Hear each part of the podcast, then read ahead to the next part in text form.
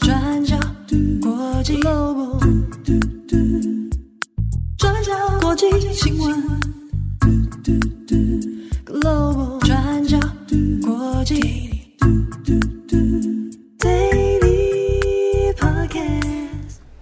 大家好，欢迎收听 UDN Global 转角国际 Daily Podcast 新闻。我是编辑木仪，我是编辑慧仪。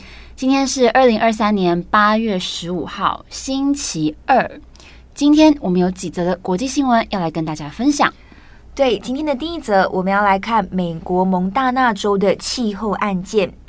那如果大家还有一点点印象，我们在六月的 Daily 上面有和大家更新过。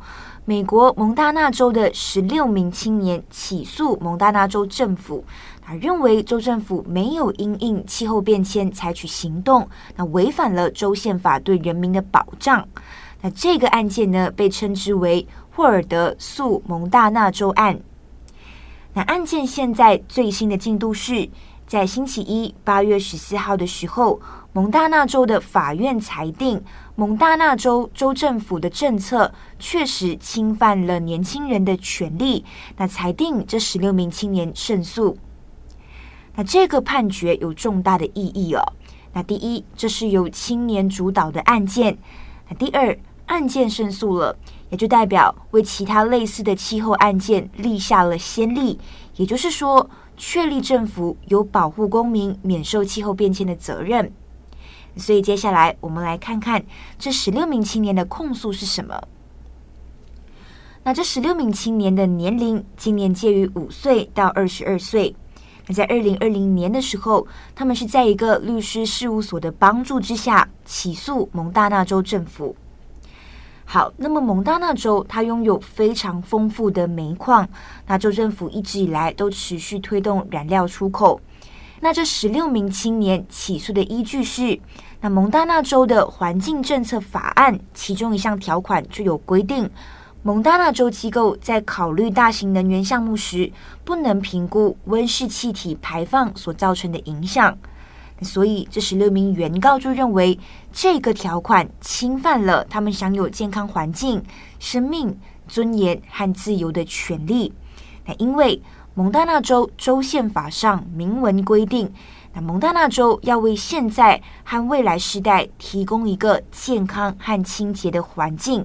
那原告就指出，蒙大纳州州政府并没有履行州宪法上的这一点。那所以过去几个月，那其中几名原告就在法院上面提供了证词。那这些证词主要围绕在气候变迁如何影响他们的日常生活和身心健康。那看到自己的家乡蒙大纳州这几年来饱受各种灾害困扰，也让他们非常的害怕和伤心。那例如，其中一名原告就有指出，干旱导致他家中牧场的牛只都出现了健康问题。那例如变得很瘦，再不然就是都死了。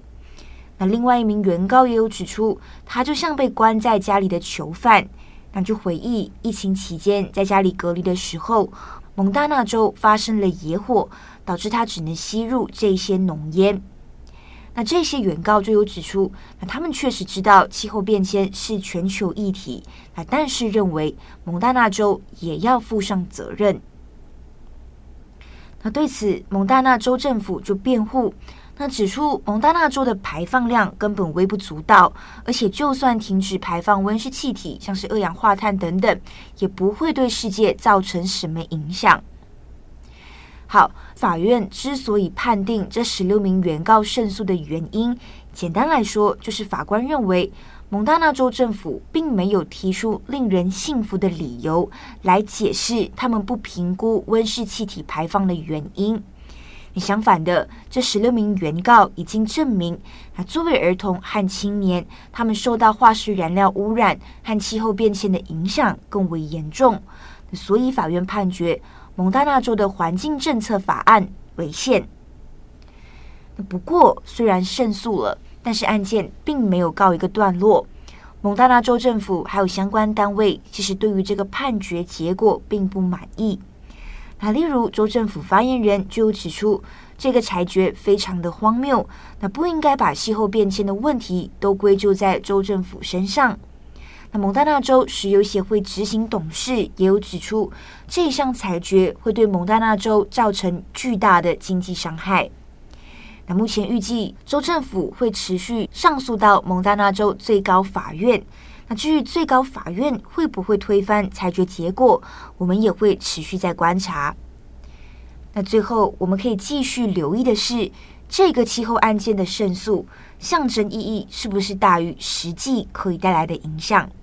那像是相关专家就有告诉美联社，这个裁决可以为许多相关的案件，例如可能跟人权或者是公共信任相关的案件，提供了情感上的支持，但除此之外，并没有任何的帮助。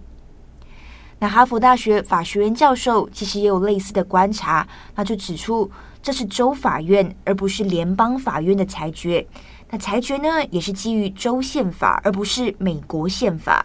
那但整体而言，他还是认为这个裁决对这十六名原告来说，还是一次非常重要的胜利。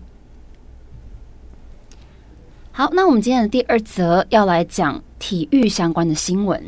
大家记不记得二零零九年有一部非常卖座的电影，叫做《攻其不备》（The Blind Side）。这部片是在讲国家美式足球联盟 NFL 有一名非常知名的非裔球员麦克奥赫，他的人生故事。那因为麦克奥赫他的身形非常高大壮硕，所以他在电影里面被戏称为 Big Mike 大麦克。那在故事当中，他从小就过得非常的坎坷，他是出生于一个充满犯罪还有吸毒的社区。那之后，在他这个十七岁之前，他都在寄养家庭中居住，那也被丢来丢去，寄养家庭也一个换过一个。那他在十七岁的那一年，他被一对非常富有的白人夫妇，叫做图伊先生还有图伊太太，被他们领养。然后这个电影就是在描写这对夫妇是怎么发现他的才能，然后怎么样一步一步的把他栽培成现在世界知名的美式足球球星。那在二零一零年的时候，这部片《攻其不备》被提名了奥斯卡最佳影片，还有最佳女主角。那最后是由饰演麦克奥赫的养母图伊太太的这个山卓布拉克赢得了二零一零年的奥斯卡最佳女主角奖。那这个电影除了仔细描绘了麦克奥赫他贫困混乱的身世背景之外，那也描绘他是怎么在被领养之后，然后被这个家庭所疼爱、所接纳、所包容。故事情节非常的感人，那当年我自己也很喜欢。不过，在电影推出十三年之后，今年三十七岁的原型人物麦克奥赫，他在今年八月十四号的时候，在田纳西法院对监护他的这对图伊夫妇提出了告诉。麦克奥赫在这个长达十四页的控诉当中，他说。这个美好感人的故事是建立在一个富有白人家庭所制造的谎言之上，那靠着他的名声来赚进大把的钞票。那其实这部片在推出之后，的确引发了一些争议。麦克奥赫他当年在受访的时候，他有说过，这部电影里面有非常多不符合事实的部分。那如果有看过这部电影的人，应该知道这部电影当中的麦克是一个智商不高的黑人大男孩。那即使在很多人的帮忙之下，他进入了私立基督教学校来就读，不过他程度非常的差，在课业上面永远都跟不上进度。那最后是在学校老师们还有他的养父母聘请了家教来为他做克制化的教学，才让他最后可以成绩进步，然后争取到体育奖学金。不过，原型人物麦克奥赫对这样子的描述其实非常不满。首先，他并没有像电影当中描述的那样不聪明，甚至电影当中把是描绘成笨的程度。那他还说，很多 NFL 的一些高层在观赏这部片之后，还真的都以为他是一位迟缓儿。那另外，在故事当中，是这对养父母。他在看麦克奥赫在学校的一些评鉴还有测验之后，才发现说，虽然他不聪明，不过他的防卫本能跟直觉却是惊人的高分，所以才让他尝试来做美式足球的训练，然后在最后担任保护四分卫的左斜锋。那最后是让他可以用自己的天生才能来保护整个球队。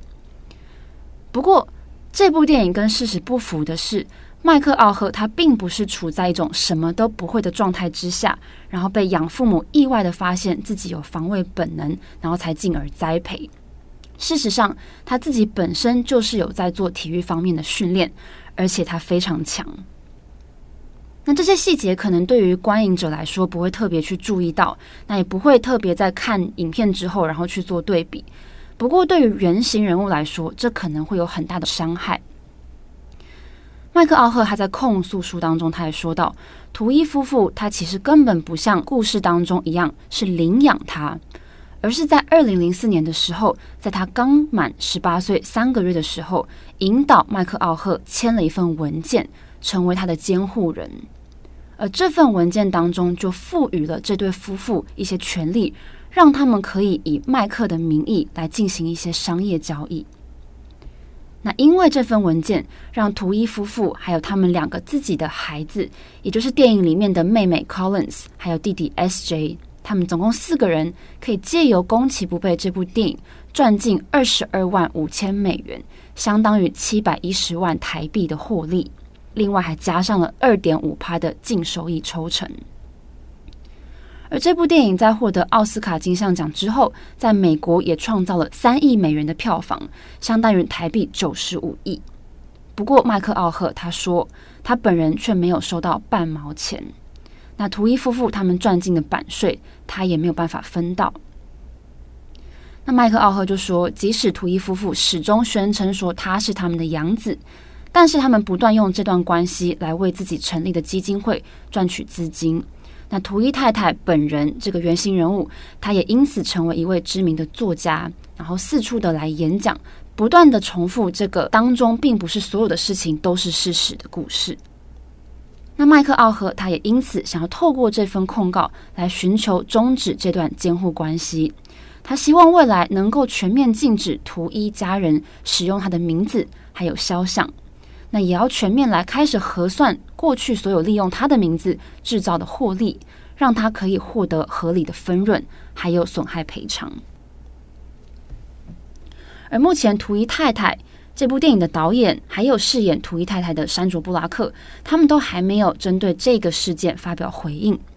不过，他的养父这个图伊先生 Sean Tuohy，他在八月十四号有表示，他对这起诉讼感到非常的震惊。那他说，他光想到他被认定会从孩子身上来赚钱的这个说法，他想到就觉得很沮丧。那图伊先生他也解释说，当年监护麦克的目的是为了要让麦克可以顺利的在密西西比大学来打球，而他跟图伊太太两个人也都是密西西比大学的校友，他们都很喜欢这间学校。而这边也要跟大家说明，在田纳西州监护的定义可能跟其他州份有一些不同。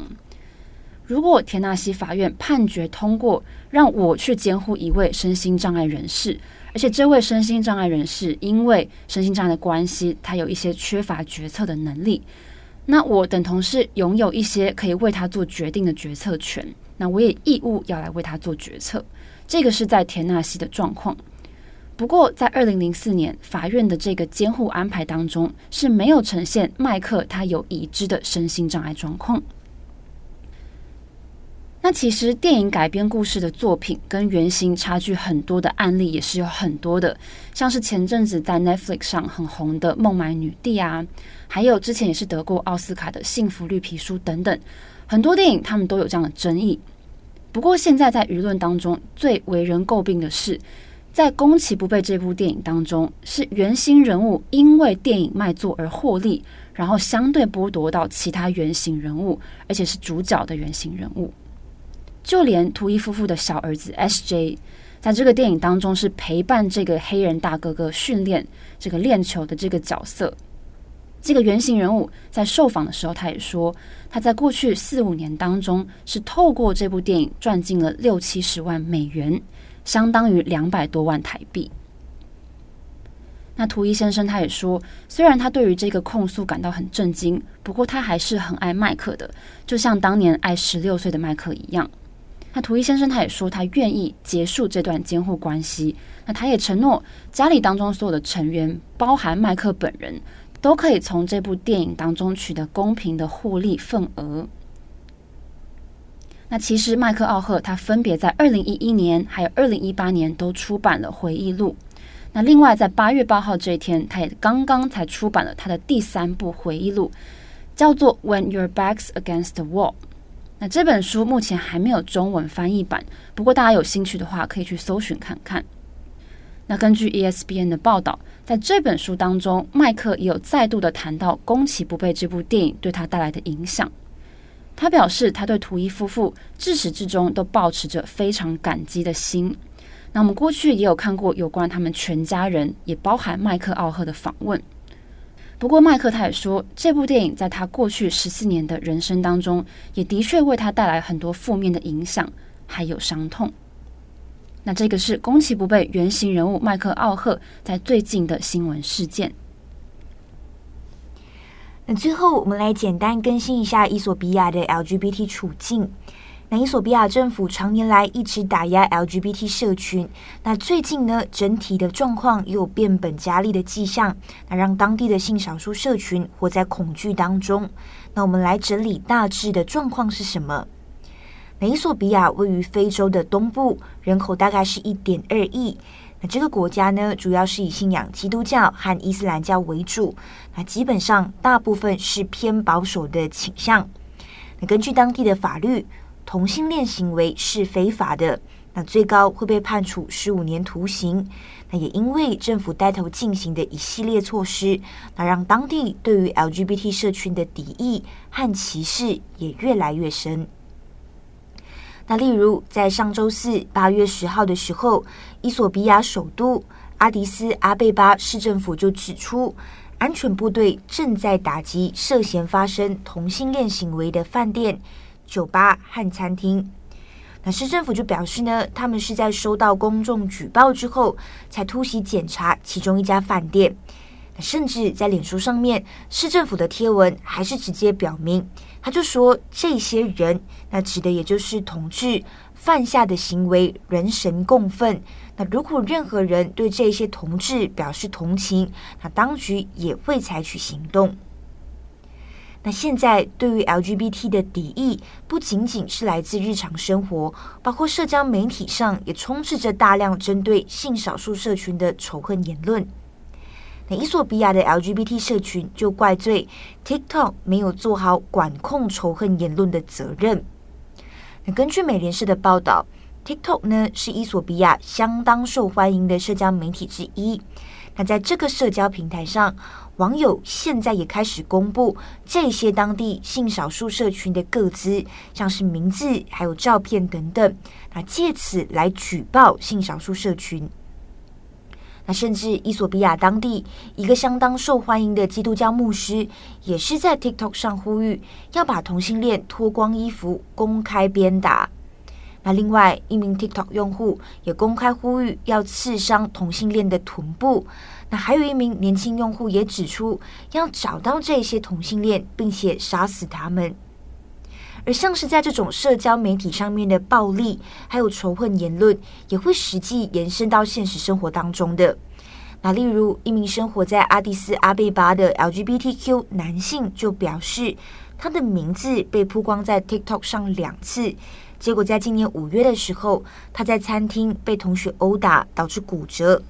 那这名男性就说自己在学校也觉得不安全，那后来就再也没有去学校了。那现在，对于生活在伊索比亚的 LGBT 社群来说，他们面临的是来自各方的恐惧。那有一些呢，到最后是选择继续留在当地；那有一些也有试着想要逃到国外。那后续如果有更详细的报道，我们也会持续再跟大家更新。好，以上就是今天的 Daily Podcast 新闻。节目的最后，我们来转换一下心情，嗯、我们要来恭喜慧仪。你停止打嗝了这件事情，对啊，因为刚刚录音前就一直狂打嗝，我就心想说，哎，今天是不是不用录了？对，因为我们刚刚进录音室之后，我们就用尽了各种方法，我们喝水啊、憋气呀，还有按什么穴道，是不是？要用各种物理性的方式停止打嗝。对，因为打嗝如果一直打、一直打，真的是会很无助哎、欸。对啊，刚刚就是在试音的阶段的时候就一直打。对，而且不可能因为录音录到一半一直打嗝啊，这样剪辑也很累。还是直接录，请听众硬硬逼他们听下去。这应该是一个非常痛苦的事情。对啊，刚刚在想说，如果那弄不好，到底要什么时候才可以录音？就是我可能就只能单口了。我觉得蛮好的，一个很不重要的资讯，但反正到最后的解决方案就是憋气跟喝水。对对对，这两个我觉得最终还是最有效的方法。那我们来恭喜会议 顺利完成了今天的 daily，没错。好，祝福大家有一个美好的一天。我是编辑木仪，也谢谢你们听完。你知道，就是这个完全不重要的资讯分享。我是编辑会议，我们明天再见喽，拜拜，拜拜。